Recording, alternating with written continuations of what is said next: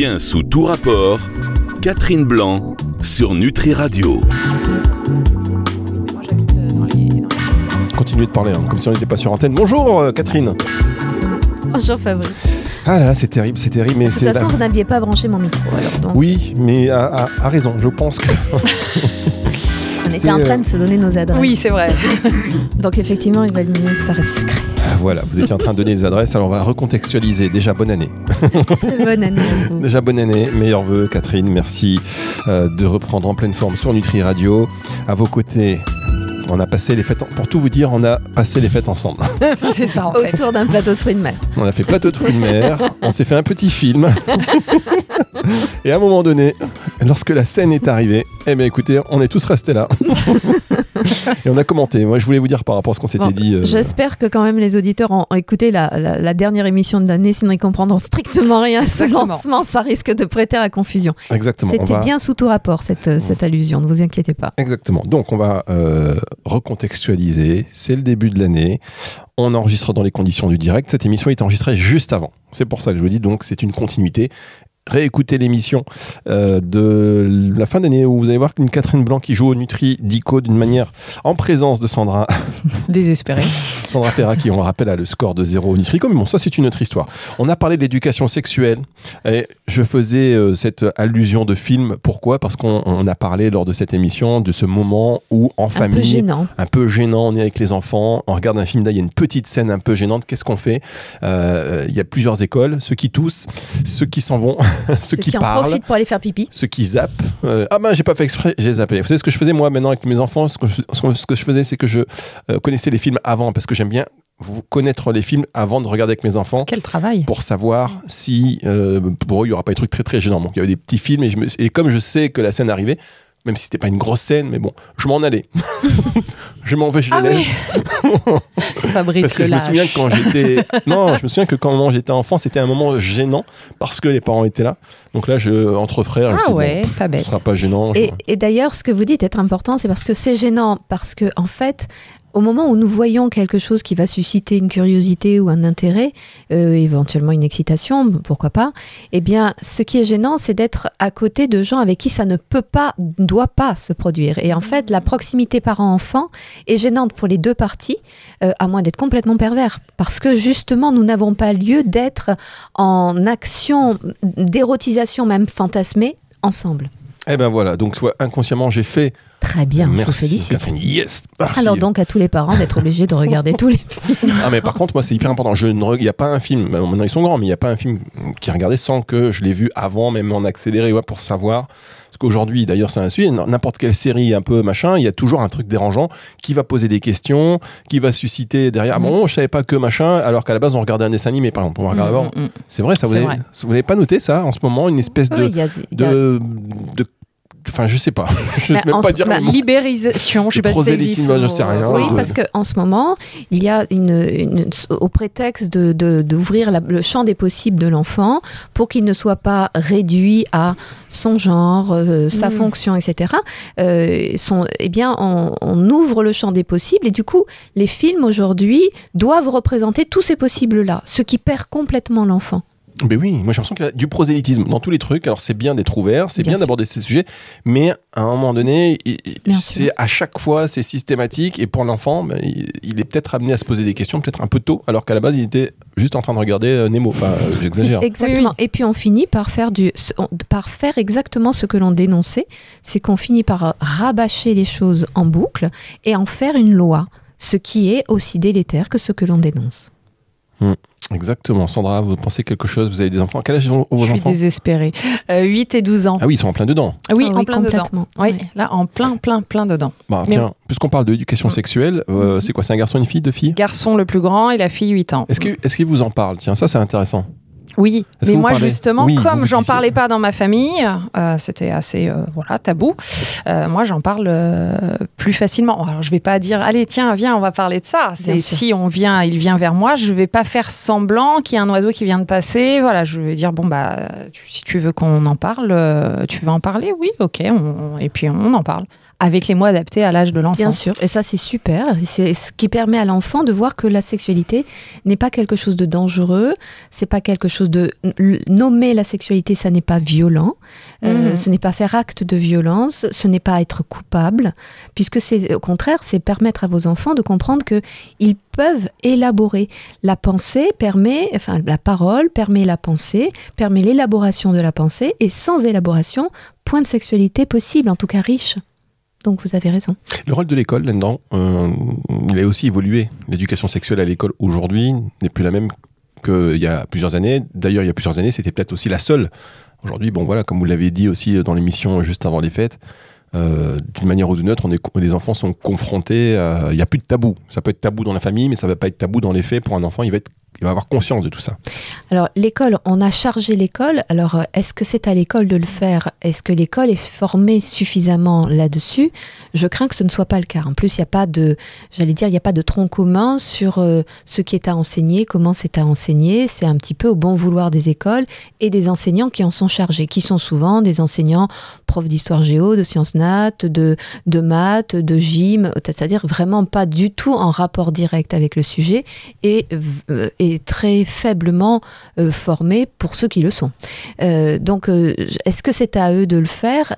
Je trouve qu'on on charge beaucoup l'école de beaucoup de fonctions et elle se, elle, se, elle, se, elle se pose aussi en, donneur de leçons sur ce sujet sans toujours être très au clair quant à ça. Donc, je pense qu'il y a des tas d'écoles, il y a des tas de qui essaient de faire au mieux, mais il y a, il y a une sorte de volonté presque.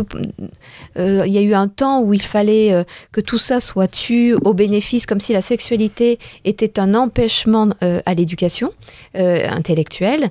Et aujourd'hui, dans le même cadre, il y a l'éducation sexuelle, il y a l'éducation intellectuelle et il y a l'éducation physique. Tout ça au même endroit. Pourquoi pas, mais euh, former comment et, pour transmettre quoi? Normalement, c'est pour transmettre un- une matière à, à, réflexion, à évolution et à choix, et certainement pas pour poser des règles.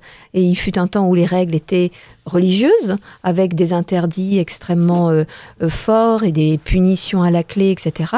Euh, donc il y avait une, une idée morale qui était liée à une éducation religieuse. Et aujourd'hui, euh, c'est encore une idée morale, mais qui a évolué jusqu'à une idée peut-être laxiste ou considérée laxiste par certains parents, parce que l'enfant rentre dans un cadre où il est éduqué et, et il a à la maison une autre éducation, avec parfois un grand écart facial entre ces, deux courants de pensée. Euh, donc c'est assez délicat comment on ouvre un enfant à à une réflexion, surtout que comme vous le disiez très justement, Sandra, c'est que quand vos enfants viennent et vous posent une question, c'est qu'ils sont prêts à entendre la réponse. Vous n'êtes pas toujours prête, vous, à, leur répondre parce que vous êtes en train de faire à la vaisselle, mais euh, et que vous y attendiez pas, en tout cas pour les premières questions euh, qu'ils ont pu vous poser. Mais quand on arrive à l'école, au prétexte qu'on a dit que vous avez tel âge et on va vous parler de sexualité, c'est pas un moment autant faire de la science nat. Ça permet à tous les enfants, pour les uns, de voir le- l'anatomie euh, du corps et pour les autres d'apprendre quelque chose de, culturel, enfin d'intellectuel. Tandis que quand on parle de sexualité, là, on vient les confronter à quelque chose de beaucoup plus euh, impliquant. C'est pas simplement on vous donne un bagage et vous en ferez ce que vous voulez. On leur demande d'intervenir, on leur demande ce qu'ils en pensent, on leur demande de réagir. Ils se regardent les uns et les autres. Il y a toujours dans des classes des, euh, j'allais dire euh, le, cliché de, de l'enfant un peu grande gueule, un peu voyou, qui a peur de rien, qui met des mots et qui les balance comme ça. Et puis il y a toujours celui qui n'est pas encore prêt à ça et qui se retrouve confronté, même à âge égal, du grand au petit, du dominant au dominé. Et c'est une violence fa- faite à celui qui n'est pas encore apte. On va marquer une pause, on, on va revenir là-dessus. Sandra, je, sais que vous avez envie de réagir par rapport à ce que vient de dire Catherine. Ce sera dans un tout petit instant sur Nutri Radio. Restez avec nous. Bien sous tout rapport, Je vais pas me faire des copains Catherine avec Blanc éco- les écoles. sur Nutri Radio.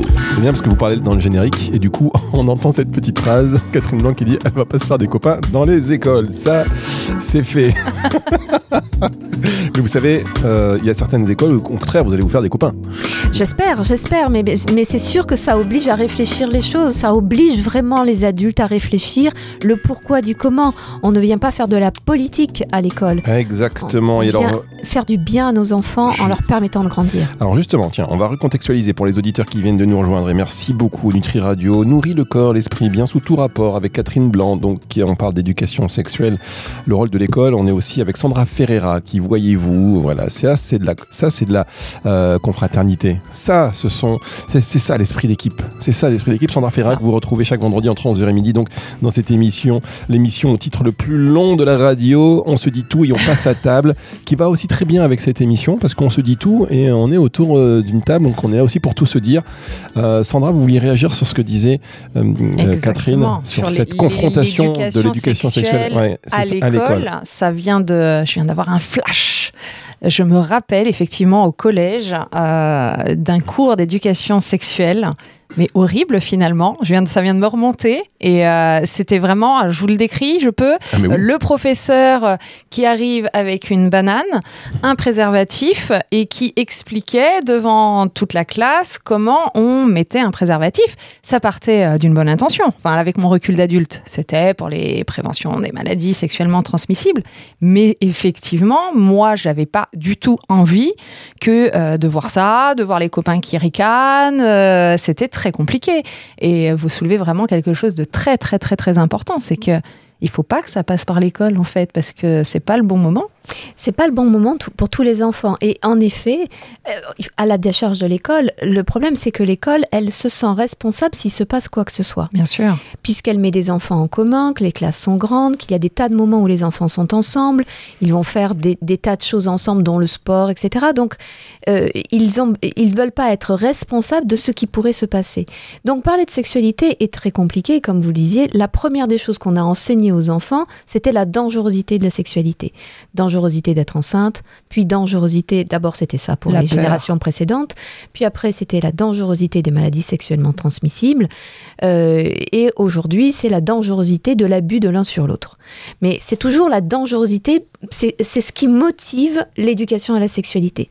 On ne on ne- n'éduque pas euh, à découvrir ce que cela raconte de l'évolution d'un individu, de sa compétence, de sa créativité, de sa possibilité de refouler ou d'attendre le temps idéal pour lui-même parce que c'est son temps, on lui dit attention danger. Et donc évidemment, celui qui a peur dans la classe et qui écoute ça et qui est gêné est celui qui est ridicule par rapport à celui qui est euh, fort à bras et qui lui dit même pas peur, euh, euh, etc.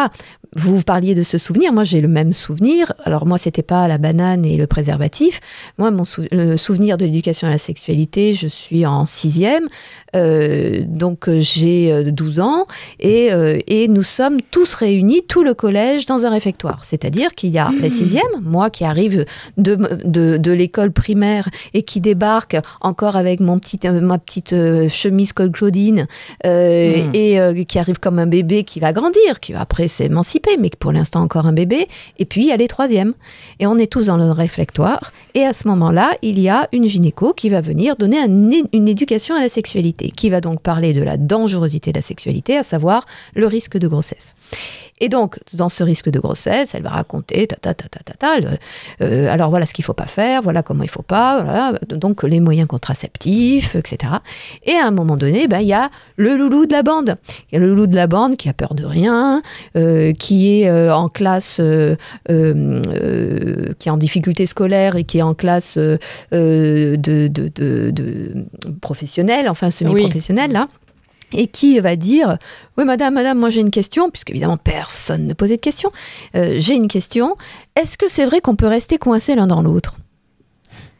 Et à ce moment-là moi médusée mais qu'est-ce que c'est que ce qu'il truc raconte? Qu'est-ce que c'est que ce truc-là? Déjà, c'était dangereux. On pouvait faire des bébés sans, sans avoir, euh, sans avoir euh, euh, mesuré la- ce, ce risque-là. Mais en plus, on peut rester coincé l'un dans l'autre. Là, à ce moment-là, la gynéco rougit Alors là, Ah bah. double effet qui se coule, super dangereux, même la gynéco a peur. Donc, c'est pour vous dire que. Oui, euh, oui, oui. En fait, il n'y a eu aucune explication de rien. On est partis tous bredouilles avec cette question. Le fort à bras était trop fier de son effet. Et, euh, et puis voilà, fin de l'éducation sexuelle. Oui, parce que souvent, ce sont des cours où euh, on est un peu tous gênés, même les fiers à bras, et on lance des trucs histoire de désamorcer et pour bien faire sûr, genre. bien Exactement. sûr. Et en fait, on, on pose une vraie question. On voudrait être rassuré, bien évidemment.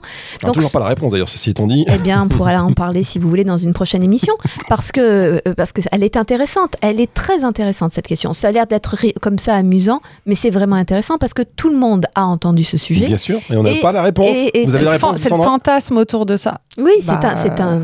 Non Enfin, c'est un muscle, oui, en théorie. Une est-ce, est-ce que vous savez euh, si on peut rester coincé l'un dans l'autre? Oui, non. Je suppose que oui, Et vous moi, puisque c'est un muscle. Non, Moi, je n'ai pas la Et réponse vous, vraiment. Ah non, moi, j'en sais rien. Je dirais non. Eh ben, la réponse c'est non. ah voilà. Bon. C'est absolument impossible. Et Bon, si bah, vous voulez bon. savoir pourquoi, je vous expliquerai. Ah bah oui, expliquez-nous. Là, tout de suite, oui. Alors là tout de suite. d'ailleurs. Bon, ok, on est. On est bien d'accord euh, que, que, que, que au niveau féminin, c'est un muscle, donc ça pourrait, comme on peut le contracter, avec Non. le périnée, etc. On peut contracter le périnée. Alors, imaginons. Imaginons effectivement que vous avez un périnée d'une solidité extraordinaire. Donc, vous le contractez d'une façon majeure, vous, contractez le, le périnée. Entendons-nous bien, nous parlons du périnée, pas du vagin. Le vagin n'est pas un muscle. Oui, le Le périnée. vagin oui. est une gaine, comme vani- vagin, vagina, qui veut dire gaine, et qui est entouré d'une musculature, le périnée, et tous les muscles qui lui sont euh, accrochés, euh, qui sont autour de donc, la sangle abdominale, etc., qui agit sur le périnée, sur le, le vagin. Mais d'ailleurs, faites l'expérience, Sandra, quand vous ferez l'amour, faites l'expérience de contracter mouse costaud votre périnée. Eh bien, ça sera une vague caresse sur le pénis qui vous pénètre, parce que ça fera une onde comme ça. D'ailleurs, vous pourrez vous amuser à contracter, lâcher, contracter, lâcher, contracter, lâcher, et demander à votre partenaire de contracter son périnée de même manière. C'est-à-dire, vous lui dites pas combien de fois vous faites du morse, et vous lui demandez de faire la même chose en contractant lui-même son périnée. Et lui, il va faire cloc, cloc, cloc, et vous, vous allez faire cloc, cloc, cloc. Vous allez vous répondre comme ça, et vous allez voir que ça, à aucun moment il est en train euh, d'étouffer. Il est tout à fait confortable en vous, et ça sera tout à fait bien. Mais imaginons, on a tous entendu ces femmes asiatiques à la guerre euh, d'Indochine qui euh, violaient, euh, mettaient des, lames de rasoir, enfin on a tous ces trucs où fumaient avec leur vagin, tant elles avaient une capacité euh, de- de- d'aspiration, enfin voilà, tous les trucs comme ça. Imaginons. Donc une femme a cette capacité extraordinaire, elle est la seule au monde, mais elle a la capacité extraordinaire de tenir enfermé ce pénis en elle. Est-ce que vous croyez une seule seconde que l'homme qui bandait tranquillement et confortablement dans votre vagin, tout d'un coup terrorisé par cet emprisonnement, va pas débander? Oui, c'est sûr. Essayez de rattraper ce pénis qui soudain coup devient un flasque et qui du coup euh, va naturellement, outre votre lubrification, plus qui va l'aider à sortir, imaginez qu'il puisse rester coincé en vous. Eh bien, c'est absolument incroyable cette, cette idée. Cette idée qui fait qu'on imagine, et d'ailleurs tout le monde connaît quelqu'un qui connaît quelqu'un qui était ou pompier ou euh, infirmier ou euh, qui avait donc reçu tout d'un coup sur un brancard. Imaginez la scène, j'adore cette scène. Vous imaginez la scène, un couple qui fait l'amour. Tout d'un coup, il reste coincé. Il reste coincé, heureusement, à l'heure du portable, ils ont le portable pas très très loin, parce qu'avant, ils partaient en rampant jusqu'au téléphone. Une fois arrivé au téléphone, il téléphonait aux urgences, pompiers ou urgences, qui arrivaient défoncer la porte, parce qu'on n'arrive pas à sortir d'un vagin, mais on sait défoncer les portes, et il arrive avec son brancard. Tout d'un coup, on met euh, tout d'un coup un couple accouplé sur ce brancard qui sort dans la rue. Il fait froid, il fait chaud, il y a plein de monde, mais personne ne débande. On reste comme ça, accroché comme ça, comme des darapèdes. On arrive à l'hôpital et là, solution proposée par le corps médical, un doigt dans l'anus de madame. On ne sait pas pourquoi ça pouvait pas se faire à la Je maison. savais même pas qu'il y avait une solution proposée hein, à ce Parce fantasme. que si, parce que dans l'histoire, il y a aussi la solution, tout aussi fantasmatique. C'est-à-dire que tout d'un coup, un doigt dans l'anus de madame va faire qu'elle va lâcher sa musculature, alors que autant le rectum est un muscle très puissant. Parce que là, effectivement, c'est d'ailleurs pour ça que certains sont adeptes de la sodomie, c'est parce que c'est un muscle très puissant, mais le vagin ne l'est pas. Donc on peut rester coincé euh, en sodomie? Non, parce que de, Allons plus loin. parce Allons que de même Non, manière, oui. de même manière, l'homme débandera. Mais parce que les animaux, par exemple, on a très vite entendu ces histoires de ces deux Parce chiens. qu'ils n'ont pas du tout, parce que le chien, le pénis du chien n'est pas du tout fait pareil et le vagin de, de la chienne pas du tout pareil.